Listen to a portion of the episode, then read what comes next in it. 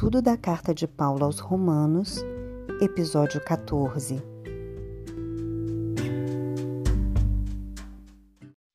Na semana passada, a Fabrícia passou para gente, passamos duas semanas em cima do capítulo 6. Antes da Fabrícia, o Marcão tinha dado um panorama geral do livro e hoje ele vai retornar, começando do 7 e o Marco vai seguir aí o 7 e 8 e eu queria que vocês prestassem muita atenção porque essa sequência, Romanos 6, Romanos 7, Romanos 8, é o epicentro da carta. São certamente os pontos mais importantes depois de toda a introdução feita até o capítulo 4. A gente tem uma transição no capítulo 5, a gente já falou bastante disso, e hoje está na mão do Marcão, ele vai estar conduzindo aqui a partir do 7, meu amigo querido. Está contigo. Deus te abençoe, te ilumine, que o Espírito Santo fale aos nossos corações. Amém. Senhor use sua palavra. O, o som tá, tá legal? Todo mundo está escutando bem, sem ruídos, graças a Deus. É, vamos então, acho que a gente colocou uma, uma eu coloquei o estudo de hoje é, em é, PowerPoint para a gente até facilitar a compreensão. Talvez minha tentativa é de aumentar até a mesma velocidade aí da, da compreensão e da passagem das informações. É, como o Anderson falou, esse capítulo ou esses capítulos principais são a, a, o Evangelho descrito por Paulo da maneira mais profunda. Então, hoje a gente está no, no Romanos, iniciando Romanos 7 e é uma é uma que quem já leu Romanos 7 já teve já realmente já pode até ter torcido um pouco o nariz na hora que leu, achando alguma coisa estranha como Paulo se manifesta como ele se abre, a forma como ele coloca os assuntos ali. E isso não é, não é nada incomum, isso é normal, a gente realmente tem essa, essa dificuldade de, de entender um, um, um, tipo de capítulo de desabafo que não acontece praticamente em nenhum outro livro da Bíblia, eu acho que é alguma coisa próxima alguns, alguns desabafos de Jeremias. Mas é, naquele momento ali é, não é algo muito comum. Então, esse, esse capítulo, a gente vai dar uma lida rápida nele, tá? É, mas nós vamos ler somente do, do versículo 1 ao 6, ok? Então, a gente só, só para a gente tá, dar uma localização, nos localizar aqui, queria para o Anderson é, passar aqui. A gente tá, então, a gente fez uma divisão rápida, essa divisão não é a única, tá? É, do livro todo de Romanos em quatro partes. A gente está nessa segunda parte, que seria a nova humanidade. A primeira fala sobre a revelação da justiça de Deus. É, e aí depois vem outros, outros, outras, outros é, momentos é, complementares, mas a, a ideia é, continua a mesma. A, a, ideia de Paulo inicial era fazer a unificação da igreja, que ele percebia que estava com ideias diferentes por ter pessoas diferentes pensando de formas diferentes, as pessoas que moravam em Roma.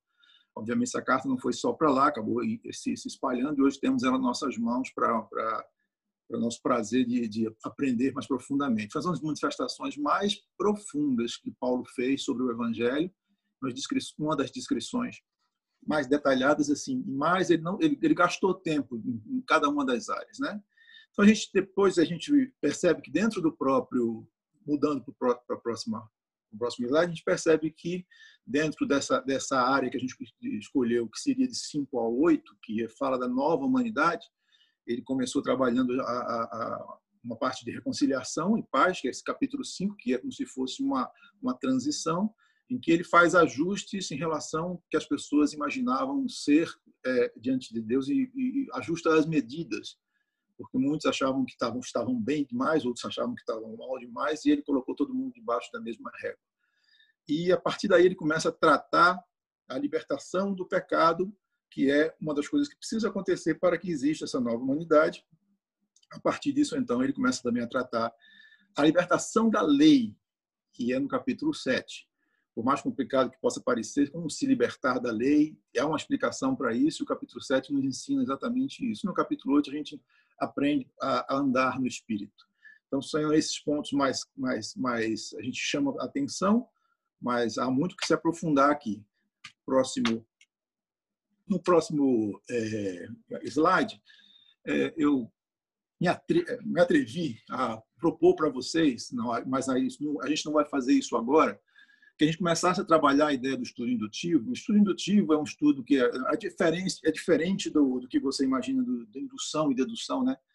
A indução parte das partes para o todo e a dedução parte do todo para as partes. Então, é quando você sabe que tudo que está sendo, tudo que está ali e você vai descobrindo que cada parte que cada parte representa é um estudo dedutivo. É uma dedução que você está fazendo. Quando é indutivo, é, é, um estudo que, em que você vai pegando as partes e vai trabalhando cada um dos versículos e vai conhecendo. E o estudo indutivo bíblico, ele tem essas características e uma delas é uma, uma, uma técnica chamada OIA. Tem um olhinho aí exatamente para te chamar a atenção e ela significa que ela, que ela tem é, três, três maneiras, três formas de fazer, três passos. Né? Uma delas é observar, uma outra seria interpretar e a outra seria aplicar. Sem essas três, a gente não consegue fazer um estudo, o, estudo bíblico indutivo. E a ideia aí seria o quê? Você começar a fazer as suas leituras bíblicas e começar a aprender a se alimentar. Não precisa necessariamente aprender a fazer um estudo bíblico para uma outra pessoa ou para apresentar, mas para o seu próprio alimento. Eu faço isso para mim e eu, eu, eu, é, recomendo que as pessoas façam. É, que os irmãos possam também é, treinar. Não é muito complicado. Eu vou deixar até um livro é, na, no nosso grupo que é um livro da, da antigo da ABU, que está disponível, e que explica passo a passo. Se alguém tem interesse de aprender a, a, se desenvolver nessa área de fazer os estudos indutivos, ali tem muitas informações. Em cima desse texto, por exemplo, a gente poderia começar a, a, questionar algumas coisas sobre estudo, estudo indutivo, mas a gente não vai fazer. A gente vai fazer, fazer apenas a leitura e aí vamos colocar as principais coisas que a gente poderia fazer. Vamos lá, então. É, porventura, ignorais, irmãos, pois falo aos que conhecem a lei, que a lei tem domínio sobre o homem toda a sua vida? Estou lendo Romanos 7, de 1 a 6, para aqueles que não estão conseguindo ler o texto em si. Se quiserem abrir suas Bíblias, tá? Fiquem à vontade. Versículo 2: Ora, a mulher casada está ligada pela lei ao marido enquanto vive, mas se o mesmo morrer, desobrigada ficará da lei conjugal de sorte que será considerada adúltera se vivendo ainda o marido unir-se a outro homem.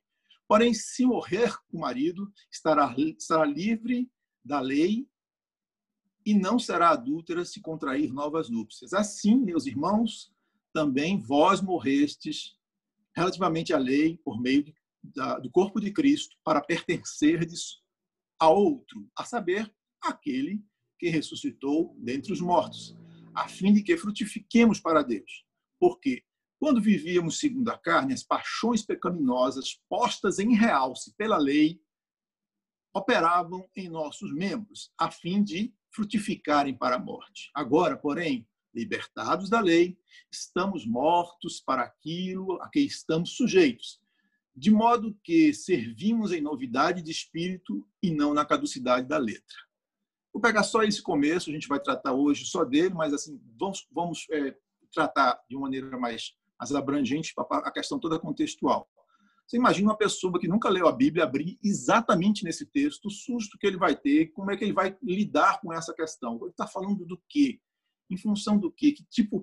Então, algumas perguntas na observação aí do Oia, por exemplo, qual é a forma literária? Na verdade, aí você está vendo uma metáfora, né? Você está usando um exemplo de uma história para contar uma, um, princípio. E a gente tem o quê? Tem uma estrutura por trás disso, tem uma, uma, são pessoas que estão vendo, a gente tá, tem um interlocutor, tem a, a, a, mente, a cabeça daquele que está escrevendo. Então, tudo isso pode ser questionado dentro dessa técnica do OIA. E a gente pode estar tá vendo quais são os personagens que estão envolvidos Quanto à interpretação, a gente pode estar interpretando o significado básico, natural, primeiro impacto que você tem, qual é o significado que você está vendo. Ah, estão falando de um casamento e a possibilidade, impossibilidade de o casamento ser desfeito se não for por, por, por morte. E mais na frente ele vai falando que aquilo ali acontece com a vida daqueles que, que estão ligados a Cristo. A pessoa que vê pela primeira vez e não tem o, o, o contexto todo, e mesmo as que têm um contexto terão uma dificuldade, e perceber o que é que Paulo está querendo dizer. Então é interessante a gente aprender a observar. Bom, aí a gente tem os recursos bíblicos, a gente pode é, cruzar informações que a gente não, não, não tem aqui exatamente no texto, mas para que possa nos ajudar. E é o que a gente vai fazer logo à frente. A gente também pode ver qual foi a intenção do autor. Aí a gente vai aplicar isso depois. Aí a aplicação acontece de várias maneiras. É algo que você precisa crer, é algo que você que é um motivo de louvor, você precisa louvar, qual o impacto desse princípio na sua vida, no seu dia a dia, como é que você vai lidar com isso, você aprendeu alguma coisa que é importante, tá? Então, essa ideia do estudo indutivo, eu queria colocar ela inicialmente só para a gente perceber, e eu queria fazer uma. Vou parar um minutinho aqui para que você faça uma coisa. Você vai anotar uma pergunta que você tenha em relação a esse texto. Uma pergunta que você acha que foi a coisa que mais te incomodou. Né? Incomodar não seria uma palavra assim tão boa, mas aquilo que mais te chamou a atenção e que você acha interessante perguntar. Tá? Eu sei que muitos aqui conhecem, podem conhecer o texto profundamente e poder até mesmo responder várias perguntas, mas sempre tem alguma que a gente é, acha mais relevante. Tá?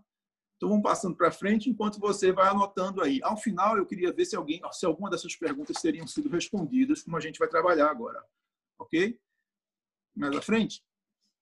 Vamos então trabalhar com o que a gente estava falando, que a gente precisa de recursos bíblicos ou por usar informações. É na hora que a gente começa a trabalhar com recursos, conceitos, contextos, e que um deles principais que a gente precisa conhecer é o contexto da, da, da obra que foi feita na cruz. A obra do Senhor é substitutiva e inclusiva. Você já tinha ouvido falar nisso? É, é uma coisa interessante. Jesus morreu na cruz, fizeram um crucifixo, penduraram no pescoço, acharam aquilo ali bonito. É um ser, um, homem que viveu na Terra e que alguns é, é, se sentem é, é, é, dispostos a, a, reconhecer uma santidade, alguma uma deidade da parte dele. Mas o que, é que significou ele ir para a cruz? Tá?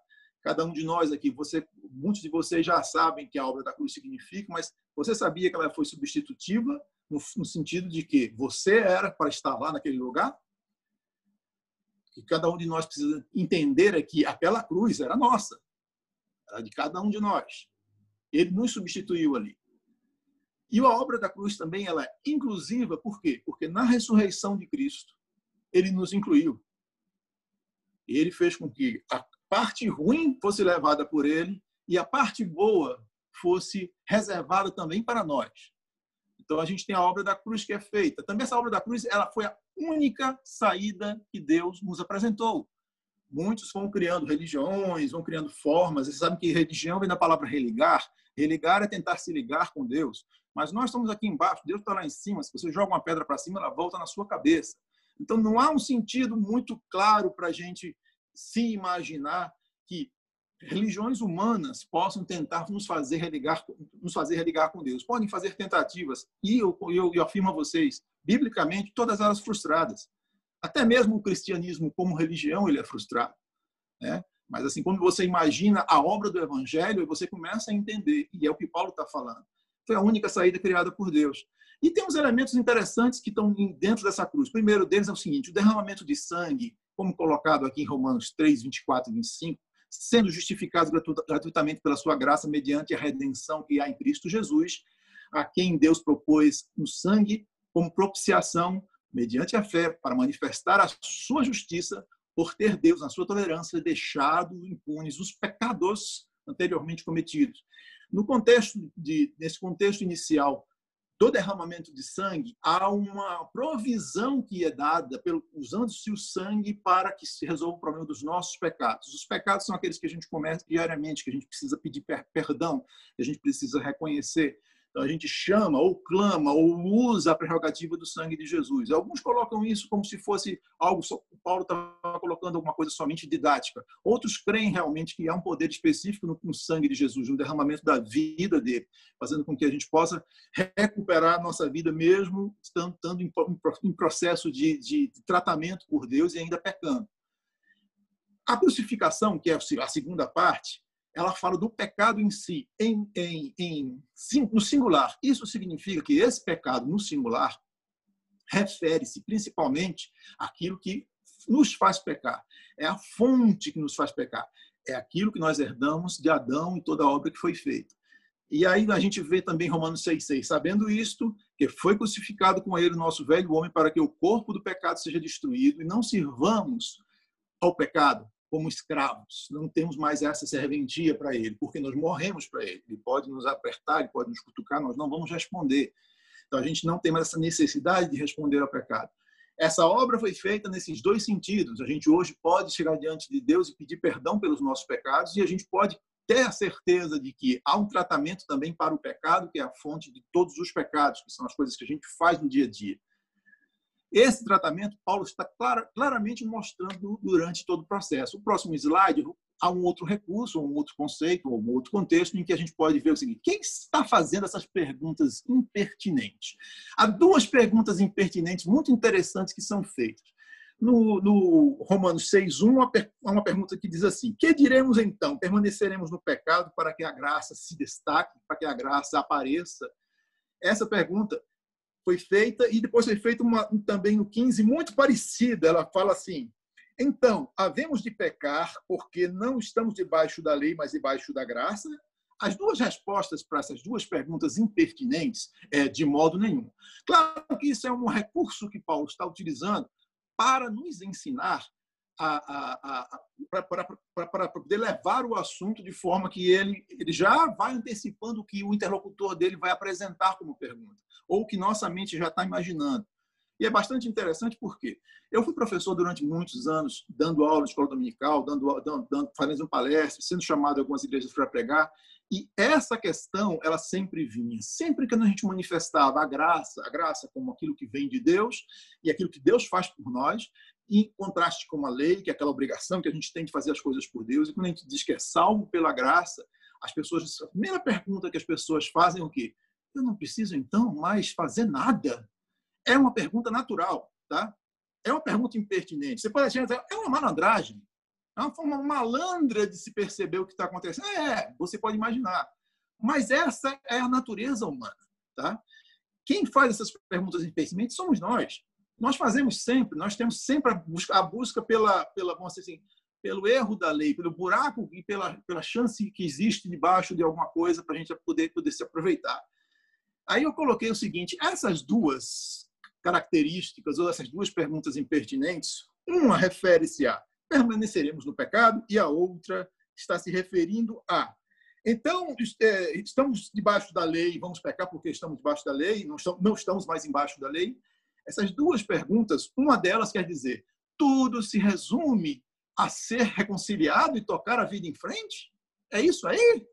Beleza, galera. Sou tão reconciliado, foi um trabalho feito por Deus, agora eu faço o que eu quiser. Essa é a primeira pergunta malandra. E vem no coração de muita gente. Eu já vi criança fazendo essa pergunta. Criança de 11 anos. A gente começou a falar da graça, a primeira questão que ela colocou foi essa. Então, é natural do ser humano isso. E a outra pergunta é: sem lei? Ah, então eu perco a motivação para me santificar. Aí o engraçado é que, se você for olhar essas duas características humanas, que são bem parecidas, que Paulo está descrevendo as duas na hora que está desenvolvendo Romanos 6, estão baseadas lá em Lucas 15. O que é que diz Lucas 15, 11? Alguém pode ler? Jesus continuou. Um homem tinha dois, não, 15, 11, é isso mesmo? Isso Jesus aí. Continuou. Um homem tinha dois filhos. Você lembra o que, é que, o que, é, o que, é, que parábola é essa que começa com essa, essa frase? A gente chama ela de parábola do filho pródigo, né? Mas a verdade é a, a palavra de um pai e dois filhos. E você, qual deles aqui é o filho pródigo? Qual deles aqui é o outro filho que é o irmão? É quem é o 6-1? 6-1 é o filho pródigo. Tudo se resume a ser reconciliado, estou de bem com a vida, então vou tocar minha vida em frente, vou pecar, vou fazer o que tenho que fazer. E o 6-15, o outro filho, o filho mais velho, o que, é que o filho mais velho falou quando o filho novo, mais novo voltou e foi recebido com aquele banquete? Poxa, você nunca me fez isso, pai. Nunca me fez um banquete desse para mim e eu estou aqui todo certinho, fazendo tudo bonitinho perto de você. Então a gente tem essas características humanas sendo colocadas para fora e Paulo reconhece isso muito facilmente. Ele descreve isso. Tá? Isso é absolutamente humano. A gente está com um evangelho, um evangelho que encaixa com o ser humano. A gente não precisa virar anjo para receber o evangelho. O evangelho foi feito para homens. Tá? O próximo ponto que eu queria colocar aliás, ou três, é que, a base, é, em continuidade a esse anterior que eu falei, é que a liberdade que a gente apresenta no Evangelho, aí vem um pouquinho do que acho que a, a, a Fabrícia queria colocar da, da, da primeira vez, que há uma diferença entre escravos e escravos, é que, na verdade, há, o que Paulo quis dizer é que eram iguais, mas quando ele desenvolve mais à frente, ele vai mostrar que é, nós somos escravos para sermos livres. É bem diferente do sermos escravos do pecado, né? a gente discutiu na, na semana passada. É assustadora a liberdade. Ou então eu queria colocar síndrome da marionete. Vocês estão vendo ali um personagem que todo mundo conhece, é o Ultron, né? O André e a turminha aí já devem ter, ter matado. Vocês mais velhos não sacaram, não. O Ultron, ele, ele vai, ele dentro do, de um filme dos, dos Avengers, né? Ele vai questionando o, os Avengers mesmo, dizendo para eles: olha, eu sou um ser livre. E ele canta a musiquinha do Pinóquio. Quem lembra disso? E a musiquinha diz assim: Eu vou contar para vocês, boneco eu sou, eu sou assim. Quem quiser me examinar, não há cordões em mim. Não há ninguém que faz a minha movimentação. E essa é minha voz, não é voz de outro, não. Então, a, a, a ideia do, do mundo todo é tentar não ser marionete, mas no fundo, no fundo, há uma tendência natural da gente ser marionete. Esse primeiro é, texto aqui eu não vou ler, depois, se vocês quiserem, a gente pode passar o, a, a, a, o slide para vocês. Paulo está declarando, contando a história de Moisés quando ele desceu, e ele está dizendo o seguinte: Moisés desceu é, com o rosto brilhando tanto quando ele foi é, é, recebeu os dez mandamentos que ele teve que colocar é, uma máscara. E essa máscara significava o que é um véu, né? não exatamente uma máscara, né? para influência da, da pandemia. Era um véu, e esse véu ele ficou por mais tempo do que o necessário. Por quê? Porque é, ficou muito interessante para ele ficar com o véu. Porque quando ele passava, aquele cara ali ficou com véu, ele está com o rosto brilhando. Né? E aí, até hoje, muitos judeus usavam véus, usam véus, pelo menos durante a escrita de Coríntios, né, da carta de Coríntios, usavam véu exatamente para relembrar aquele momento lá. Mas só que aquilo tinha acontecido, o brilho já tinha desvanecido. A tendência de querer ser o que você não é, ou mostrar o que você não é, trava você, tranca você, você deixa, você, você perde a sua liberdade. É por isso que no 17, ali embaixo, ele fala assim: Ora, o Senhor é Espírito e onde é Espírito aí é liberdade. Eu estou lendo 2 Coríntios 3, de 12 a 18, especificamente o 17. E todos nós, com o rosto desvendado, contemplando no espelho, como por espelho, a glória do Senhor, somos transformados de glória em glória. O trabalho de Deus é um trabalho em que ele não nos quer sendo aquilo que nós não somos. Nós precisamos ser aquilo que somos para que o trabalho e o evangelho funcionem em nossas vidas. Se você já tentou entrar numa igreja, quando as pessoas, ou você, ou alguma pessoa você tem percebido, ou você saiba de gente que faz assim, que é uma coisa completamente fora da igreja, quando entra na igreja se transforma. Ela tenta fazer com que as, as, as atitudes dela se ajustem, se ajustem à realidade da igreja, achando que aquilo ali vai fazer bem para ela. Não faz. O evangelho foi feito para pessoas. E funciona em pessoas. E Paulo é muito claro aqui nisso. Tá? É gente. Se não for gente, aliás, nem funciona. Tá? E o segundo em Colossenses está falando, isso Colossenses 2, 16 a 23, ele está falando sobre a dominação que os líderes têm, ou algumas pessoas que começam a dizer: ah, você tem que fazer assim assado, você tem que tocar chofar agora, você tem que fazer não sei o quê, a gente tem que é, andar em cima de não sei aonde, tem que ir para tal monte, que é só ali que dá certo. Criar regras, várias regras, e aí ele fala lá no 20 desse, desse texto de Colossenses: Se, pois, estáis mortos com Cristo, quanto aos rudimentos desse mundo, por que buscar regras e ordenanças como se vivesses no mundo, tais como não toques, não proves, não manuseie, as quais todas perecem pelo uso, segundo os preceitos e doutrinas do homem. Tem até alguma coisa de, de sabedoria, alguma aparência de devoção voluntária, humildade, mas não tem valor algum essa questão de querer ser ou de querer parecer, muitas vezes, nos faz com que a gente não passe pela transformação nossa, que aí Deus coloca. E muitas vezes o que acontece é que a gente prefere que Deus tome conta de tudo. Assim, olha, Deus, tá um negócio. Eu vou apertar agora o controle, o, o, vou apertar o piloto automático. Eu quero me converter, mas eu quero apertar o piloto automático. Eu quero, daqui por diante, o senhor tome conta, faça as coisas e eu vou ficar só olhando. Tá? Fazer assim, melhor que isso, igual o carro do, da Tesla, né? em que você aperta o botão, diz para onde ir, não, quero ir para o céu. E o carrinho vai te levar. e você não vai fazer nada. A sua participação, ela é imprescindível. A participação de nós, nossa participação dentro da, da, do tratamento do Evangelho, de como o Evangelho nos trata, ela é imprescindível. Se você não tiver presente, o Evangelho não consegue fazer a obra que precisa ser feita. É... Romanos 5, 6, 7, 8. Eles fazem com que a gente fique pensando. Porque Romanos 5 diz para a gente: olha, você está reconciliada, você fica feliz, oh, que legal, mas você continua pecando. Aí você vai para Romanos 6, ele fala assim: olha, agora você tem uma nova identidade. Você, oh, beleza, agora eu vou conseguir resolver. Mas você ainda continua pecando, você percebe mais depois de um tempo que você ainda tem que se ajustar com Deus. Aí ele fala mais lá na frente alguma outra coisa. Aí no 7 ele diz para você que você morreu para, para, para o, no capítulo 7 diz que você morreu para a lei. No capítulo 8 ele vai dizendo que você vai. Só que acontece, você percebe que em várias coisas você esperava que o, o botãozinho de, de, de, de é, é, piloto automático fosse apertado. E ele não é. O tratamento de Deus tem que acontecer em nossas vidas em cada, em cada uma das fases. E essa tentativa, ou essa ideia que muitos têm, eu quero que Deus tome conta da minha vida e faça as coisas por mim. Não, vai ser você você vai ter que participar. Essa diferençazinha importante que existe entre ser escravo do pecado e ser escravo de Deus. Sendo escravo de Deus, a nossa participação é requerida. Nós temos que decidir coisas, nós temos que decidir junto com Ele. Ele sempre pede isso. Né?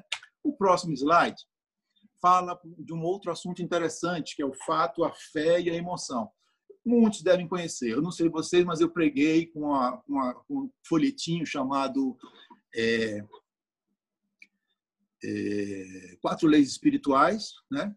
E a gente saía, distribuía aquele folheto, o folheto era um pouquinho mais, mais grosso, perguntava a pessoa se a gente podia ler com ela, e ela dizia, beleza, você pode ler, senta aqui e lê comigo. Aí a gente abria e lia. E levava a pessoa à conversão. Tinha algumas, algumas leis bem básicas, né? Quer dizer, é, você é pecador, Jesus morreu por você, você precisa tomar uma decisão decida agora. Não tem muita, muita diferença do que, do que todos nós fazemos, mas com uma linguagem bem acessível. E tinha esse trenzinho, esse trenzinho era bem interessante. Esse trenzinho, na verdade, ele serve para muitas coisas. Quando a gente está imaginando que o fato vem primeiro que a fé, e depois é que vem a emoção, e é assim que funciona dentro do Evangelho, a gente percebe que as, os fatos espirituais eles já existem eles não são criados pela nossa fé. E eles nem vão tomar forma em função da nossa emoção. Por quê? Porque a nossa emoção ou a nossa fé, eles não são o carrinho da frente, eles não são a locomotiva, eles são os carrinhos que ficam atrás. Então, eles vêm depois. Os fatos que Deus está apresentando, principalmente em Romanos 6, quais são os fatos? Nós somos uma nova pessoa, totalmente transformados. não somos mais escravos do pecado, somos escravos é, da lei somos escravos de, de, de Deus, escravos para a obediência. A, nossa nossa identidade foi transformada, nossa identidade agora é a identidade do céu. Aquilo que tem que tem que vem de Deus é aquilo que nos faz viver o dia a dia. Então tudo isso é interessante a gente observar que é, é, é, é um fato que está no céu, foi estabelecido e ele vai se tornar realidade dentro da, da, da, da nossa realidade é, subjetiva. Lá o céu é objetivo. Aqui nós vivemos na subjetividade. Por quê? Porque nós somos subjetivos. Nós temos essa dificuldade. Então é bastante interessante observar. Se você colocar fé na frente, achando que a fé vem sem fato, vai, vai cair na, na, na síndrome do Gilberto Gil. Andar com fé, eu vou, a fé não costuma falhar. Mas fé em quê? Né? Aí faz a pergunta do, do outro compositor: né? Andar, que fé é essa? Você precisa ter fé em alguma coisa. E a emoção? Muitas vezes a gente, pessoas querem que criar uma, uma, uma situação que você se emocione, que fique muito, aí você vai criar fé. Não, a, fé, a, a emoção deve vir depois da fé. Então, em Romanos 6, a gente tem uma manifestação muito interessante desse trenzinho, que a gente pode observar, por exemplo, é, no versículo 6 do capítulo 6, a gente vê: Sabendo, pois, a nossa velha natureza humana foi crucificada com ele para que o corpo sujeito ao pecado fosse destruído a fim de não servirmos mais ao pecado. Ele está dizendo isso. Sabemos, pois, e esse sabemos, pois, se refere principalmente a Zazidoca ali, que legal, estou vendo. Esse, esse sabemos, pois, se refere o quê? A revelação. Nós precisamos ser revelados das coisas. Então, Deus nos revela, nos ensina. Olha só, existe um fato espiritual. Às vezes não tá, você não está percebendo ainda qual é, você vai, vai com o tempo ah, delineando quais, quais, são os limites desse fato, mas Deus está dizendo para você, existe um fato espiritual. Nesse fato, Ele está dizendo para você que você foi crucificado com Jesus lá na cruz. Não é uma, aqui, ele não está fazendo poesia, não. Ele está dizendo, olha, você, Marco Fernando, você, Anderson, você, Hélio, foram, vocês foram crucificados na cruz com Jesus. Ah, não, ah, tá bom, eu fui crucificado no dia que eu me converti. Não, você foi crucificado há dois mil anos atrás. Essa é a realidade. Porque ele nos incluiu, lembra da inclusão? Então, o fato que aconteceu lá atrás, a fé nos leva a confirmar isso. De onde é que vem a fé? Assim diz no versículo 11 aqui. Assim também considerai-vos mortos. Esse considerai-vos é um termo é, de contabilidade. Você contabiliza aquilo que existe. Você considera, coloca no papel e diz assim: esse troço existe. E aí você contabiliza. É a mesma palavra que vem da, da contabilização. E aquele momento que você diz é essa a realidade, você começa a vivê-la. Então, é a, o que está dentro do fato vai tocar o tempo, vai tocar o espaço em que você está vivendo. Sai do mundo objetivo e passa a fazer influência no mundo subjetivo, que é a emoção. E muitas vezes vai tocar a emoção mesmo, mas necessariamente não vai, como no caso do versículo 13, essa, ele está dizendo que apresentei os vossos corpos como instrumento Apresentai-vos a Deus como vivificados entre os mortos. É a parte B do versículo 13, perdão. E apresentai os vossos membros, é, o vosso corpo a Deus como instrumentos de justiça. Aí nós temos o quê? Naquele momento, um fato que existia lá atrás, pela sua fé, ele está se tornando realidade aqui, na, na, na sua realidade diária. Isso é em relação a praticamente tudo. Lembra que quando a gente ah, estudou Efésios, a gente chega lá no comecinho de Efésios, ele fala, nós fomos abençoados com todas as sortes de bênção espiritual. Você já imaginou? Você conhece alguém que já teve todas as bênçãos espirituais? Todas. Você imagina assim, você chega lá, tem um céu, o anjo chega, chega, chega atrás de você e fala assim, olha, aqui, esse quarto aqui, está escrito assim, bênçãos do Marco. Ou então, bênçãos do Anderson. Ah, e aí fala assim, ó, essas são suas bênçãos. Você abre a porta, é um quarto imenso. E você fala assim: nossa, quanta coisa pendurada bonita aqui que eu podia ter recebido. Pois é, você não pediu. Você não buscou. Então, tem muita coisa que Deus quer nos oferecer e a gente acaba não recebendo em função disso. Tá? Essas bênçãos estão lá.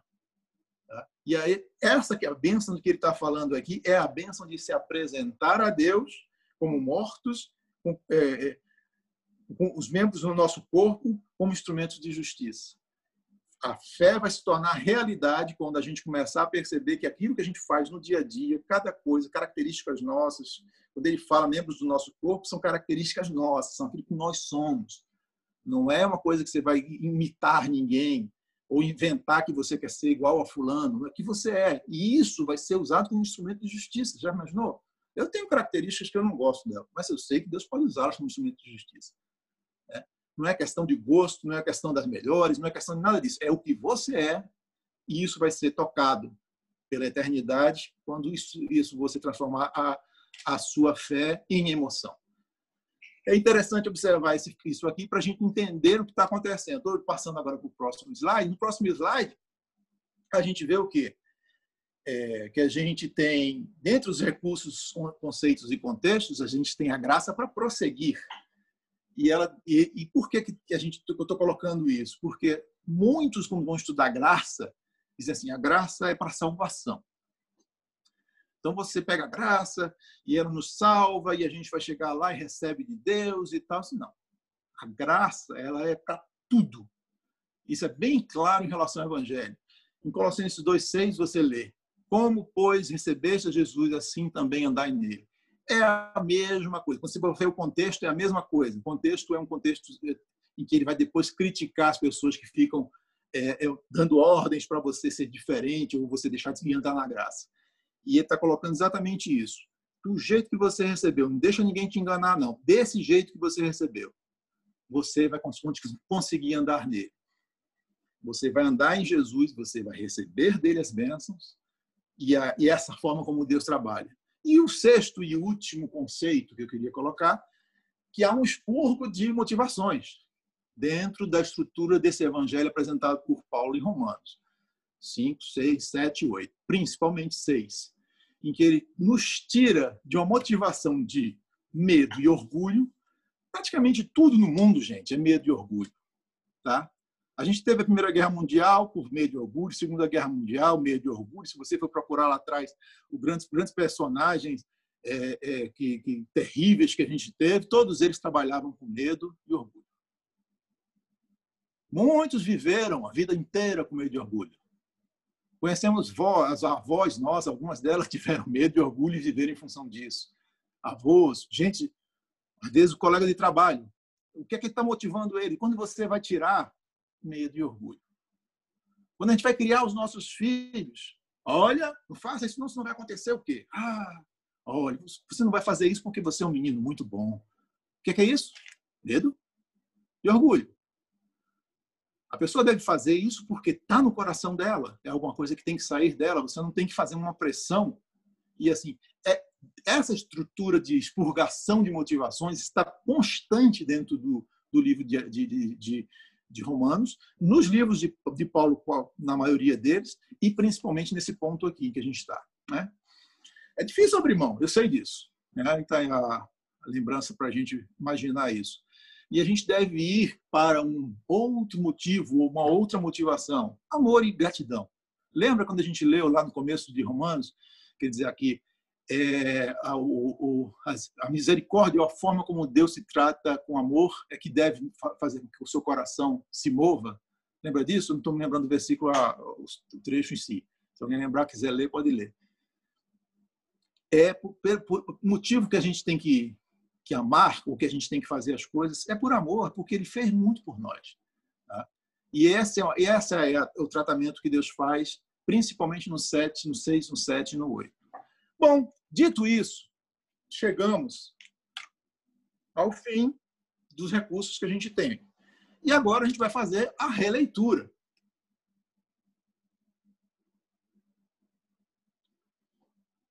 Vamos fazer aqui a releitura do, do texto, tá? até onde a gente puder, mas nós vamos já baseados nessas, nesses conceitos que a gente já tratou anteriormente, tá ok?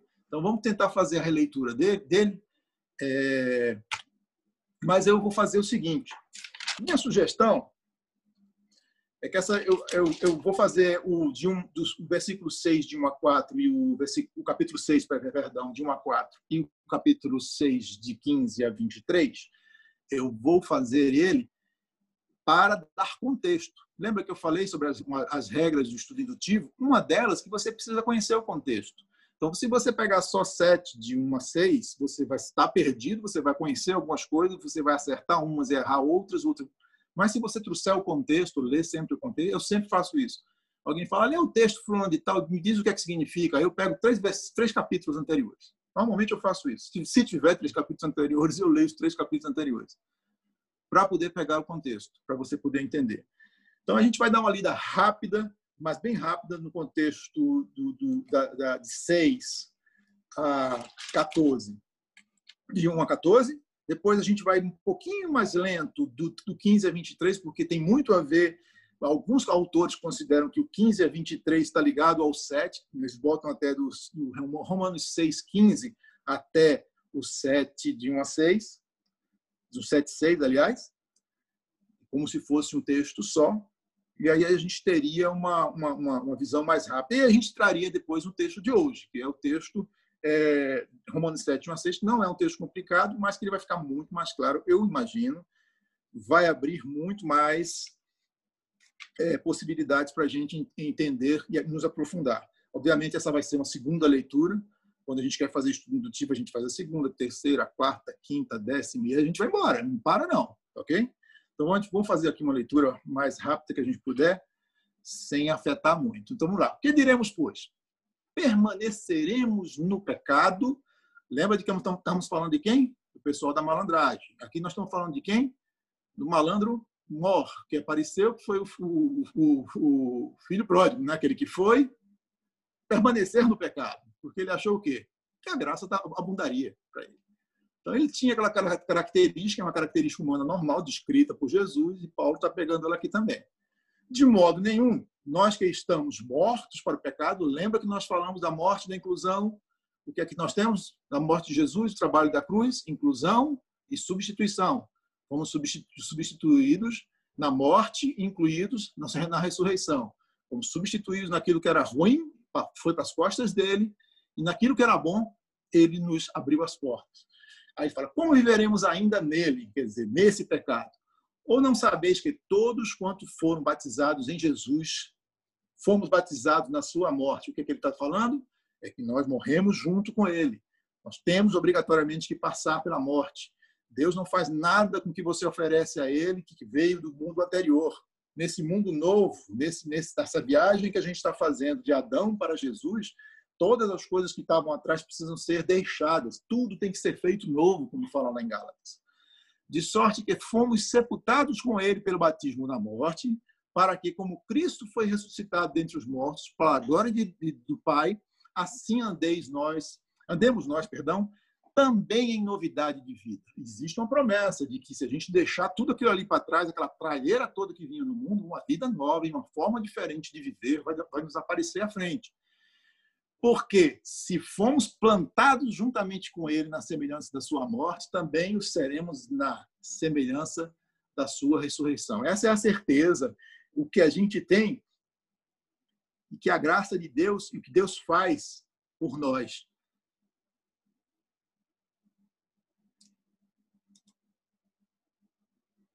Também o seremos na sua ressurreição.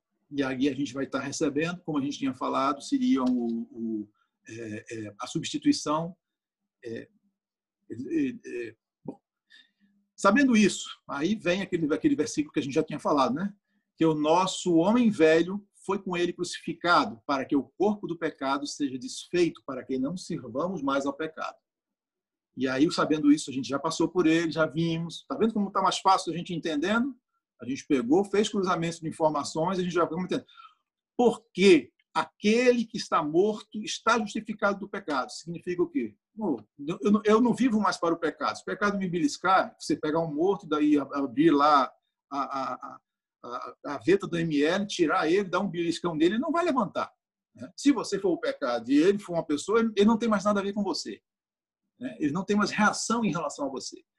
Ora, se já morremos com Cristo, cremos que também com ele viveremos, sabendo que é tendo sido Cristo ressuscitado entre os mortos, já não morre, a morte não tem mais domínio sobre ele.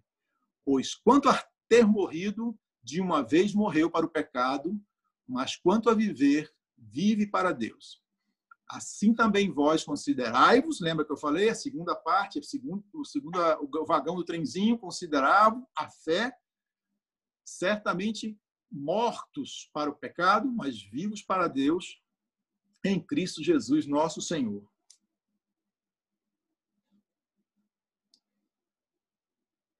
Não reine, portanto, o pecado em vosso corpo mortal, para lhe obedecerdes em suas concupiscências.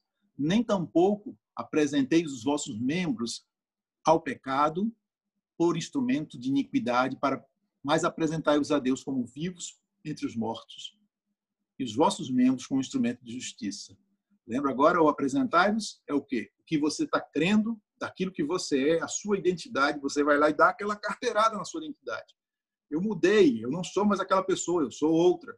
E você apresenta, fala assim, ó, vou me apresentar aqui como o quê? Sou vivo entre o morto, e eu sou meus, meus membros são, são, são, são a serviço de Deus. Aquilo que eu sou, aquilo que mais profundamente eu sou, vão servir como instrumentos de justiça que eu ponho à disposição de Deus porque o pecado não terá mais domínio sobre vós, pois não estáis debaixo da lei, mas debaixo da graça. Aqui é interessante porque você vai pensar, é, o pecado não terá mais domínio sobre vós, porque não estáis mais debaixo da lei? Como assim? Mas debaixo da graça? Aí já começa a dar uma dica de como é que vai ser o próximo, a próxima parte, né? principalmente o capítulo 7. Estou passando para frente, eu estou agora no versículo 15, que diz assim, Pois que pecaremos, pois, não estamos mais debaixo da lei, de modo mas debaixo da graça? De modo nenhum. Lembra a segunda pergunta que a gente tinha sido feita, né? Essa já é uma, uma pergunta mais com cara de, de, de, filho mais velho, lá do, do da, da parábola do filho pródigo. Não sabeis vós a quem vos apresentardes por servos para lhes obedecer? Sois servos daquele a quem obedeceis? Ou do pecado para a morte? Ou da obediência para a justiça? Ele coloca uma coisa muito simples. Agora você vai se apresentar. É como se você já tivesse os documentos, você pode tomar uma atitude de uma forma ou uma atitude de outra. É, os cristãos não obedecem mais é, os mandamentos para serem salvos. Eles obedecem para serem livres do pecado. Porque agora é o seguinte: se é para escolher entre o pecado, obedecer ao pecado e obedecer a Deus, prefiro obedecer a Deus. Por quê? Porque se eu escolher o pecado, o que, é que vai acontecer com a minha vida? Vai ter um monte de coisa ruim que vai acontecer e você já sabe quais são. Né? E a gente começa a tomar decisões. Não, eu não quero isso para minha vida, eu quero aquilo. Lembra que eu falei para vocês então da, da síndrome da marionete? Muitos querem que isso aconteça naturalmente, que a gente nunca mais peque por, e nem, nem saiba que não pecou. Né? Não, o pecado vai bater a nossa porta, nós vamos ter um momento de decisão e a decisão vai estar entre obedecer o que estava sendo feito antigamente, que é obedecer ao pecado, e passar a obedecer a Deus. E libertados do pecado, versículo 18, fostes feitos servos da justiça. Falo como um homem pela fraque, fraqueza da vossa carne, pois que, assim como apresentastes os vossos membros para servir a imundícia e a maldade para a maldade, assim apresentai agora os vossos membros para servirem a Deus. Costumávamos ser escravos.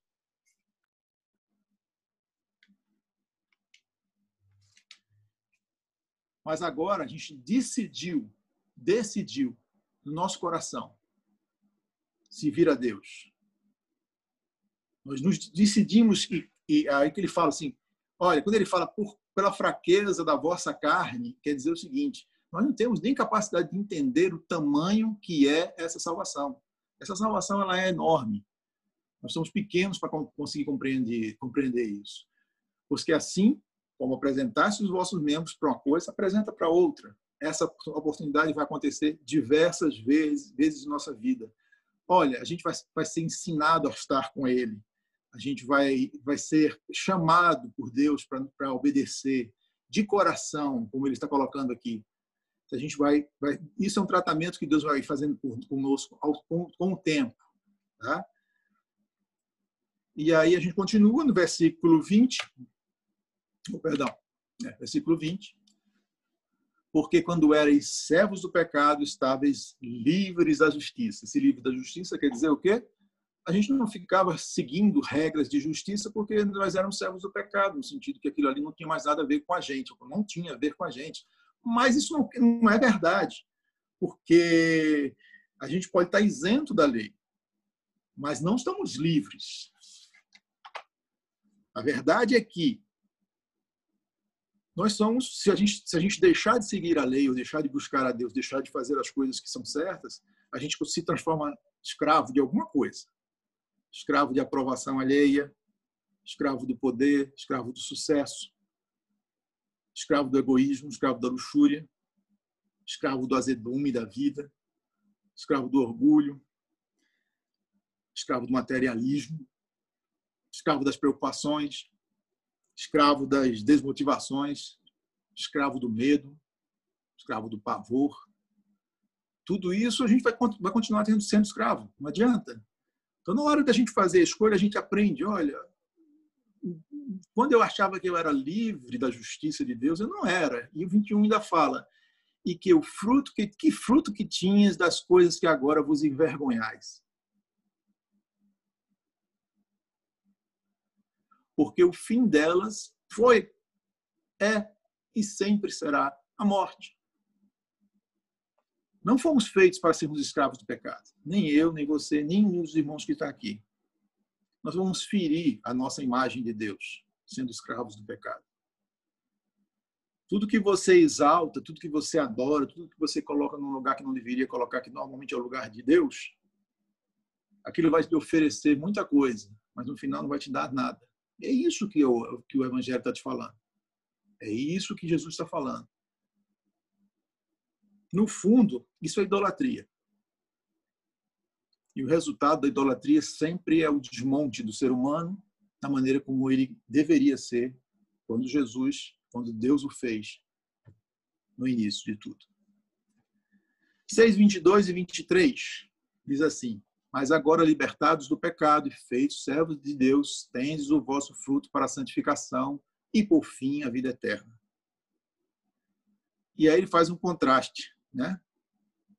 Porque o salário do pecado é a morte, mas o dom gratuito de Deus é a vida eterna por Cristo Jesus. É um grande contraste, né? A gente se oferecendo para Deus, a gente tem um fruto. Quem lembra dessa, dessa ideia do fruto, né? O fruto é, que a gente tem lá em Gálatas, quando ele descreve o fruto em Gálatas 5, 22, 23. Tem todas aquelas partes. E a ideia do fruto é uma coisa interessante também, porque o fruto é algo natural. É o fruto é algo que vem. Você não vê uma árvore fazendo força, né? Você não vê uma árvore tremendo, os galhos dela tremendo e depois sai um fruto. Ih, aí minha, minha laranjeira tremeu a noite toda, no outro dia eu já corro lá porque deve ter laranja. Isso não acontece. Porque é absolutamente natural. Aquela fruta ela vai dar aquele, aquela árvore específica, ela vai dar aquele fruto. Então, Deus vai tratar a gente nesse sentido. No momento que a gente é liberto do pecado e nos colocamos como servo de Deus, esses frutos da santificação eles virão e eles serão naturais. Tá? Bom, uma pergunta que eu, que eu queria até fazer para vocês. Né? Você está satisfeito com Deus ou você percebe que você necessita de alguma outra coisa? Eu não quero que você responda para mim. Tá? Eu sei que talvez seja uma pessoa do lado, é, fez até um comentário em relação a isso que eu falei, mas eu queria que você pensasse nisso há alguma coisa que você, quando pensa em estar satisfeito na sua vida, aí você questiona, ah, eu, eu, eu, eu, eu me sinto satisfeito, mas menos com isso aqui. Isso aqui, preciso de mais isso aqui na minha vida. Mesmo com Jesus me dando tudo que ele me deu, a satisfação ainda não é uma coisa que enche meu coração. Pensa nisso, porque muito provavelmente é uma brecha, é uma possibilidade que pode ser tratada pelo Evangelho, que, que ainda existe uma, uma raiz de idolatria envolvida em relação a isso. Eu tenho as minhas e lido com elas. De vez em quando a gente vai descobrindo essas coisas. Esse tratamento com Deus começou e nunca para. Né? Enquanto a gente estiver vivo, a gente está sendo tratado por ele. E, finalmente, a gente entra no capítulo 7. Eu vou passar, não vou passar profundamente ele, eu vou sugerir que vocês depois leiam já com os conceitos que a gente pegou do do, do contexto todo. É, o tempo já está um pouquinho a, a, além do que a gente queria. Então, eu queria somente dar uma passada rápida para a gente ver. Essa é a última, o último slide que a gente vai, vai ver hoje. Quando entramos em Romanos 7, tá?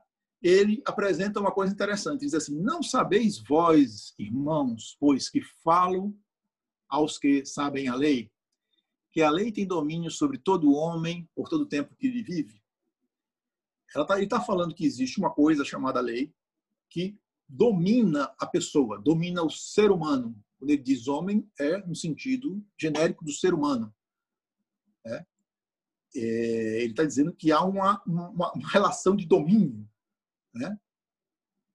Como se a cabeça do ser humano fosse é, é capturada pela ideia da lei, ou a lei fosse uma coisa que o homem não é avesso a ela, ele gosta de ter conforto nela. Existe uma ligação entre uma coisa e outra.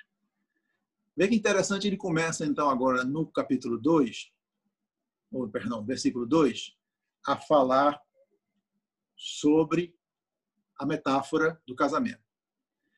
Porque a mulher está sujeita ao marido enquanto ele viver está-lhe ligada pela lei. Mas, morto o marido, está livre da lei do marido.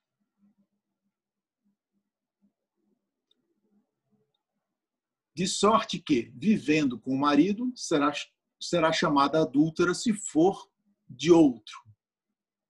vivendo o marido, perdão, vivendo o marido, será chamada adulta se for de outro. Mas morto o marido, livre está da lei, e assim não será adúltera se for de outro marido. A gente pode estar imaginando aqui, assim, podia ser vários exemplos. O marido e mulher traz, traz bastante coisas interessantes para a gente pensar. Uma delas é a mulher está provavelmente pode melhorar melhorar um pouquinho dar algumas cores mais pesadas aí a mulher tem um marido muito chato. O cara é difícil.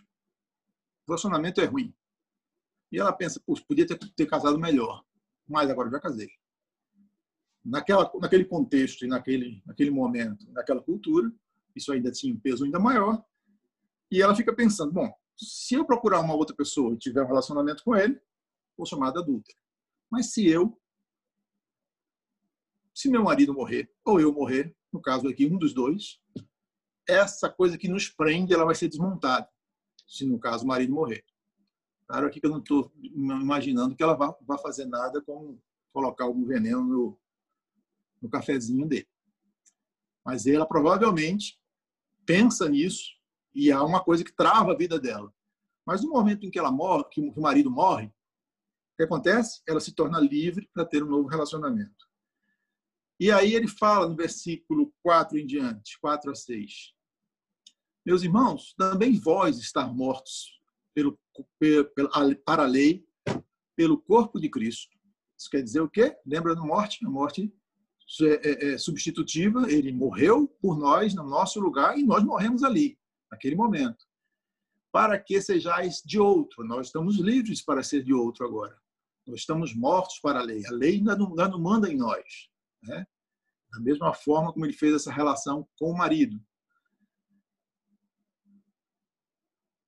Para que sejais de outro. Que outro? Daquele que ressuscitou dentre os mortos, a fim de que demos frutos para Deus. A nossa morte em Cristo nos torna livre para nos recasarmos. Nós nos transformamos em recasáveis, nós fomos capazes de sair de uma situação de prisão para ir para uma situação de liberdade, que é nos colocada por Deus. É, casar significa, nesse caso, mexer com tudo, né? Eu não sei quantos de vocês são casados, mas se eu perguntasse aqui, é, casamento tem a ver com liberdade e independência, provavelmente a maioria das pessoas responderia que não. Essa pergunta eu não vou fazer, que pode causar algum problema. Mas a, a ideia é exatamente essa. Né? Porque quando estavam na carne, as paixões do pecado, que são pela lei, estou lendo versículo 5, operavam em nossos membros para darem frutos para a morte. Mas agora, sendo, tendo, temos sido libertados da lei. Nós não temos mais relações com a lei. Tendo morrido para aquilo em que estávamos retidos, para que sirvamos em novidade de espírito não na velhice da letra. É isso, gente. Aqui o que, é que ele está nos apresentando? Ele está dizendo o seguinte: quando a gente estava na carne, e a carne tem uma característica bem específica que a gente vai tratar a partir de agora, principalmente no 7 e no 8, alguns perguntam: a carne o que é? É aquilo que apodrece? Não, não. Normalmente a carne é colocada com algumas, algumas é, é, é, interpretações mais próximas, como alguma coisa como a libertação, que a gente tem uma certa libertação, é, como como se fosse, perdão, como se fosse uma rebeldia que fosse colocada, uma junção entre o nosso nosso corpo e nossa alma. Vamos falar um pouquinho sobre essa ideia tricotômica mais na frente, né? Corpo, alma, espírito, que não necessariamente não vamos vender essa ideia, mas é uma ideia interessante porque Paulo está colocando ela aqui e ela tá, ele está dizendo o seguinte, que há uma coisa chamada carne que ela se posiciona de maneira rebelde contra Deus, tá? E quando ele diz assim, quando estamos na carne, ele não quer dizer somente que a gente está fazendo coisas sensuais, não é somente isso, não. Existe uma rebeldia, uma rebeldia profunda. É como se houvesse um acordo uma, uma, uma, entre a, a, nossa alma e nosso corpo, dizendo assim, olha, nós não queremos nada espiritual. E tudo que é espiritual a gente vai deixar de, de lado. E aí vão só para essa parte de rebeldia contra Deus. E aí ele fala as paixões do pecado, que são pela lei Ele fala assim: quando estamos na carne, as paixões do pecado que são pela lei operavam em nossos membros para darem fruto para a morte. A, a ideia é o seguinte: quanto mais a gente tentasse seguir a lei, mais ficava claro que a carne estava tomando conta do nosso corpo, que era o pecado que estava nos dominando. E a lei só servia mesmo para isso, para nos dizer: você está errado. Você está errado, você está tentando ficar certo, mas continua errado. Você errou outra vez, você errou mais uma vez. Mas agora, tendo sido libertos da lei, aí a gente tem alguém que vai nos ajudar. Né? E aí a história toda vai começando a mudar a partir do, versículo, do capítulo 7, entrando para o versículo 8. Tendo morrido para aquilo que estamos retidos, mas para que sirvamos em novidade de espírito e não na velhice da letra. Gente, era isso. Eu acho que eu cheguei um pouquinho a mais do que eu deveria, mas, mas acho que ainda está dentro. Tá? É, eu abro para perguntas. Peço desculpa em relação ao tempo aí, um pouquinho, um pouquinho mais. É, o assunto ele é um caldo um pouco grosso, né? É um caldo mais pesado. Eu acho que é, é, achei por bem fazer essa, esse tipo de aproximação. É, na semana que vem a gente vai dar continuidade à, à mesma ideia, ao mesmo conceito, e entramos então em Romanos 7 mais uns outros versículos. Vamos dar também uma olhada no contexto, voltando um pouquinho nesses, nesses versículos de 1 a 6 para entendermos quais são os conceitos que estão ali atrás, para entendermos toda a crise que Paulo passa e depois para entendermos Romanos 8, que é a maravilha, né? que todo mundo que já leu já sabe que é maravilhoso. É isso. É, perguntas, questões, estamos em aberto. Eu tenho uma consideração aqui, falar com o Marco. É, fiquei vidrado hoje aqui. É, são, é, como ele falou um caldo grosso, então assim, às vezes a gente tem que ficar fala uma coisa e você está refletindo aquilo ainda quando está rolando o time ainda, né? E uma das coisas que eu peguei aqui é que é uma coisa que eu tenho refletido, que ele falou que, é, que aí eu coloco aqui para nós também, que não é a título de um de comentário, né? É, a respeito de que se Jesus é o suficiente. Né? Se o evangelho é o suficiente, porque é, é, e aí eu me coloco na situação também, porque às vezes a gente fala assim, pô, eu entendo, eu sei quem eu sou, eu sou filho, é, Jesus morreu por mim, então eu sou pecador, mas ao mesmo tempo eu sou justificado, mas parece que é, não é o suficiente, parece que ainda tem algo que a gente ainda busca para ter essa completude ou esse contentamento da alma da vida, né? E, e isso é uma das coisas que, em tese, para um cristão deveria ser o suficiente, né? E tipo, não, eu é, claro, e aqui eu não estou falando de de você não ter problemas no sentido de ah, ter de, é, você não ter angústia, né? Mas ter aquilo que é o que Jesus disse, né? Que é a paz que ele nos dá. Que é, a gente pode estar no, na bagaceira que for, no, no, no, na, na, na tribulação que for, a gente pode estar triste, mas a paz, né? Que a paz não é ausência de guerra. Né? Então, Paulo, como o Marco bem falou, ele reafirma isso. Né? De tipo assim, olha, Será que Jesus é realmente o, o evangelho é o suficiente para você ou o evangelho é tipo assim, é, é, um é um meio no qual você utiliza para conquistar aquilo que é suficiente para você. Aí pode ser uma história de amor, pode ser bens, pode ser o que for. Né? E aí nisso a gente precisa se olhar para dentro de si e, e, e como o Marco também falou, né, que vira e mexe quando a gente começa a olhar para dentro de si, o próprio Espírito Santo vai mostrando, revelando coisas para nós que precisam ser ajeitadas, precisam ser colocadas no lugar, né? E, e é isso. Achei muito bom hoje. Hoje, hoje foi. Vou ficar. Tô, a, tô, ideia, a ideia tô... era essa, a ideia do Marco era essa e estamos só começando, tá? Preparem-se, porque essa é... viagem, como ele falou lá na, no trenzinho, é fazer a gente repensar o nosso posicionamento realmente. É, inclusive uma conversa que nós já tivemos, né, o Elinho, eu, o Marco, a Fábio, é que em algum momento pode ser que tenha alguém aqui repensando o próprio conceito de salvação. E se isso acontecer, será muito bem-vindo, porque a ideia é que todo mundo tenha plena convicção do que significa esse pequeno e, e, gigantesco tratado de Paulo a respeito de quem nós somos, de qual a nossa relação com o pecado e o que, que a graça fez nesse conceito todo. Deixem, vou usar a palavra do nosso querido pastor Paulo Júnior, deixe o Espírito Santo de Deus ministrar no seu coração, tá bom? Mais alguém? Eu queria fazer só... só... Opa. Ô, Marcão, diga, quer responder, contou alguma coisa do Tiago?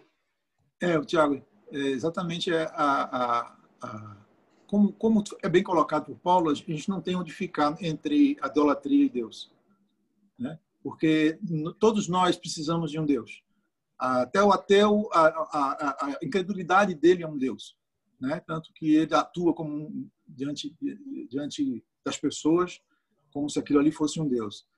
É, todos nós precisamos disso. Nós temos uma necessidade de ter isso. Então, é natural que as pessoas é, é, é, é se, se, posicionem dessa forma e, e nós, caí, nós acabamos caindo ou nos, seguindo a Deus ou estando, estando de alguma forma idolatrando alguma coisa. Não é, não é fora do comum que os crentes ainda estejam, estejam aprendendo a viver com Deus, estejam com Ele e ainda tenham focos de idolatria em sua vida. Tá? E esses focos de idolatria vão sendo revelados e a gente vai aprendendo né? E assim, é, às vezes vem por sofrimento, às vezes vem por ensinamento, às vezes vem pela lendo a palavra, às vezes vem de uma conversa e Deus vai revelando. E assim, é, a gente pode até desistir, falar assim, olha, eu não, eu não quero aprender mais, estou aprendendo muito. Deus não vai desistir. Ele vai te ensinar o tempo todo. Ele vai continuar te ensinando, te mostrando o que, é que, que, tem ainda em você que precisa ser trabalhado, que precisa ser limpo. Tá? Então, essa é uma coisa que todo mundo passa por isso. Eu imagino que todos passam por isso. É, tem uma história muito engraçada. É, eu, eu, fiz uma viagem para a Denise, a gente fez a viagem da, da na, na, Alemanha, a viagem pelas, pelo caminho de Lutero. E a gente fez a escolha e pegou um, um, fizemos um roteiro próprio e fomos em vários lugares. E nós fomos na casa que Lutero morreu. E outras características principais do trabalho de Lutero, que além de fazer com que houvesse a, a, a, a renovação dos pensamentos que existiam em relação à igreja, né? É, ele, ele, ele, ele batia muito fortemente contra a idolatria. E ele era, batia muito pesado porque ele via toda a estrutura idólatra e ele batia em relação a isso. Ele foi contrário à idolatria. Mas sabe o que aconteceu na casa de Lutero? Ele morreu numa casa, ele subiu lá no primeiro andar e tinha uma cama. E a gente olhou para a cama e falou: essa cama está muito inteira. Aí, do lado da cama, estava passando um filmezinho. E tinha uma tela. E eu comecei a ver o filmezinho, eu e Denise. E nesse filme era muito engraçado que eles contaram a história de como a cama de Lutero desapareceu. Na verdade, ela foi queimada pelo prefeito da cidade, porque as pessoas entravam para ver a cama de Lutero, onde ele tinha morrido, e arrancavam um pedacinho dela. Eles arrancavam lascas daquilo ali. Um passou, levou, outro passou, levou, e aquilo ali começou a ser vendido. O pessoal faz isso no Muro das Lamentações, faz isso, enfim. Aí você imagina, Muro das Lamentações, tudo bem, porque o judeu tem um pouquinho disso aí também, né, de, de, de relicarismo, né? Mas Lutero lutou. Lutero lutou contra o relicarismo. Se ele tivesse estiver vendo, estivesse vendo, ouviu isso daí, né? A reação dele. Era uma relíquia, eles levavam como relíquias e vendiam e tal. É natural do ser humano. A gente tende a transformar o, o, o, o que é santo e o que é a coisa de Deus em natural mesmo para nosso controle, a gente poder controlar aquilo ali. E isso normalmente faz com que a gente tenha vários, vários pontos de idolatria serem tratados. Todos nós temos isso, em algum ponto a gente está sendo tratado. Tá? E Paulo é muito sério em relação a isso. O evangelho não aceita isso e isso vai ser uma coisa que Deus vai trabalhar na sua vida, virando isso de cabeça baixa. O, o Elson, o Elson, a Kelly, Anderson. a Kelly, depois o Elson e a Denise. Tá. É, eu não tenho pergunta para fazer, eu só tenho um comentário, uma observação, assim, que o texto deixa tão claro para que tudo isso, né? Aqui no finalzinho do verso 4, no capítulo 7 de Romanos, ele fala assim: a, a fim de que frutifiquemos para Deus. Então, é tão claro o objetivo de tudo, né? O objetivo de tudo é o fruto. Isso Então, Legal, Kelly. Elson, Legal. bem rápido, não é, não é, é, eu vou fazer uma pergunta no final, mas é uma pergunta não é bem teológica não. Marco, você falou no finalzinho assim, nós não entendemos, nós não conseguimos compreender quão grande, quão é, importante, grande, gigantesca é a obra da salvação, a salvação para nós. E o Anderson falou é, sobre essa, essa dúvida, se alguém ainda tem ou não tem dúvidas, nós vamos trabalhar sobre isso. Eu só gostaria de perguntar se você vai, ou, ou você ou, ou quem vier posteriormente, vai tratar desse assunto, da, da grandeza, que nós não temos condições de dimensão de entender o, o, o que é o pecado, apesar de ouvirmos tanto falar, o tamanho do que é o pecado, o tamanho de quem é Deus e o que o pecado é para Deus, e o que Deus vê o pecado, e qual a grande obra que Deus fez nos salvando, proporcionando a salvação para nós. É, é, seria, será tratado isso futuramente. Né? Então, era só essa pergunta mesmo. Muito obrigado. Perfeito. É, foi, foi exatamente isso que a gente con- conversou. Eu acho que até o Anderson e a Fábio pode, pode confirmar que foi uma das coisas que a gente colocou. A gente pegou todos os assuntos paralelos e os assuntos ao redor que a gente percebeu que seriam importantes, porque a gente passar sobre, só sobre o texto bíblico, a gente percebeu que a gente é, ia, ia, ia é, aprofundar em coisas, mas as pessoas não iam pegar muito, né? Ia acabar ficar, ficar fal- faltando algumas coisas, que seria interessante a gente trabalhar em temas. Então, provavelmente, eu vou trabalhar ainda a próxima semana nesse, nesse, no, no capítulo 7, talvez nem termine, mas na outra já vai ser um tema. Muito provavelmente a gente vai trabalhar uma coisa sobre soteriologia. A gente está dando uma, uma, uma, uma, uma lixada no assunto. Estou conversando com o Anderson, a gente conversou bastante essa semana é, sobre questões soter- soteriológicas, mas aquilo, a questão mais básica para que a gente possa entender. A gente consegue entender a dimensão, né? mas sem se perder muito em meandros, mas aquela coisa de, de, de correr atrás para que as pessoas entendam o tamanho da salvação. Está lá em Hebreus, né? É, tão grande salvação. É, é exatamente é isso mesmo. A gente precisa ter, ter, ter curiosidade por atrás dessas coisas. Isso nos, nos encanta e é o que nos faz perceber o quanto, Deus, quanto Deus nos ama. Né? Aprender da palavra não é somente aprender para ficar mostrando para os outros, não. Aprender, a gente fica encantado com Deus. E isso vai fazendo com que a gente vai passando isso para as outras pessoas. Né? E eu acho que é uma, é uma coisa que você está demonstrando até nessa pergunta sua. Eu, eu diria que o nome do bilhete dessa viagem que o Marcão tão bem fez a metáfora do trem, Elson, são exatamente essas perguntas que você colocou. Eu comentei rapidamente com o Marco, é... porque soteriologia, para quem não sabe, é a doutrina da salvação. Na teologia, essa palavra soteriologia é a doutrina que estuda todo esse contexto de salvação. Então a gente Obviamente não vai fazer aqui um tratado teológico, a ideia não é essa, a ideia é realmente é ser prático, né? Isso eu tenho conversado eu, eu a Fábio e o Marcão principalmente é, para a gente trazer esse pano de fundo exatamente para que todos façam essa reflexão e ao final desse ciclo dessa jornada que começou lá no, no 6, particularmente 6, 7, 8, é, esteja claro para todo mundo em alguma medida, Elson, a a possibilidade de responder a essas perguntas. Ou que minimamente a Bíblia vai falar que a gente não tem condição de, de conhecer Deus em sua total dimensão, se é que a gente. É sempre uma simplificação humana todas as explicações que a gente tenta fazer a respeito de Deus, se usa a geometria para falar de altura, profundidade, comprimento, é, enfim, mas são sempre simplificações para a gente tentar chegar minimamente a uma resposta a essa pergunta de forma que a gente tenha a certeza. Pedro vai falar lá na frente que a gente precisa ter a convicção da nossa salvação. A gente precisa ter convicção do que nós acreditamos, em que nós cremos e do que nós temos propagado.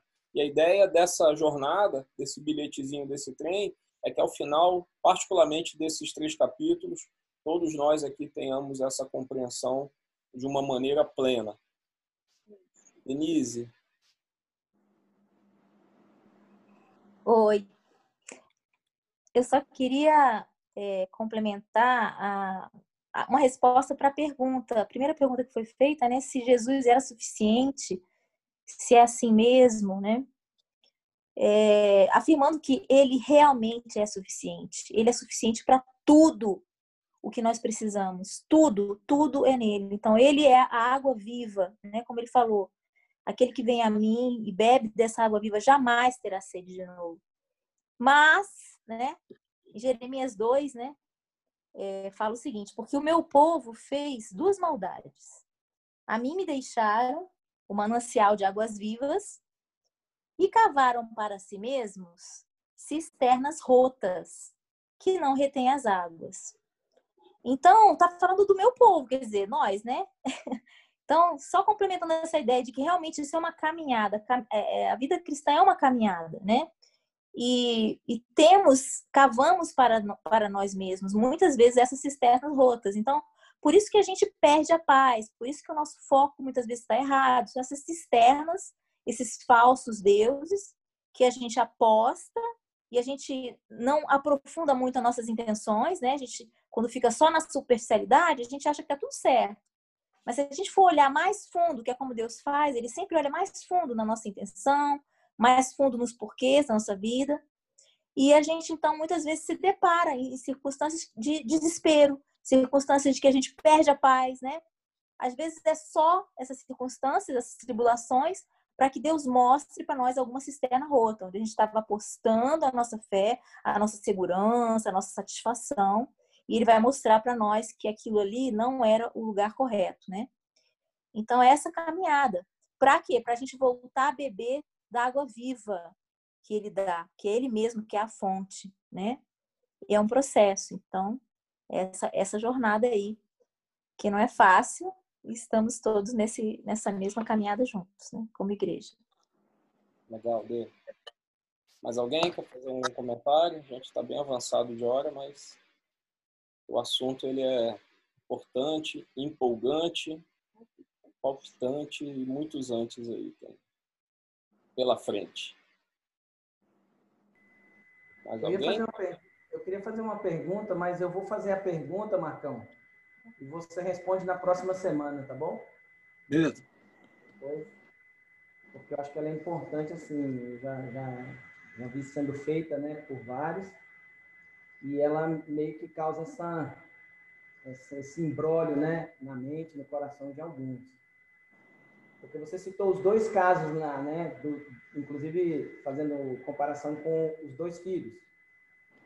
Então, assim, a gente estava preso à lei, aí agora a gente foi é, morto com Cristo, ressurreto com Ele, e agora a gente passa a viver em novidade de vida. Mas a gente agora tem nos nossos membros uma obediência àquele que nos ressuscitou com Ele. Então a gente continua obedecendo a lei dele agora por outro motivo, por uma razão agora de relação de amor. Aí fica a dúvida para a próxima semana que, que às vezes acho que dá um nó na cabeça de muita gente.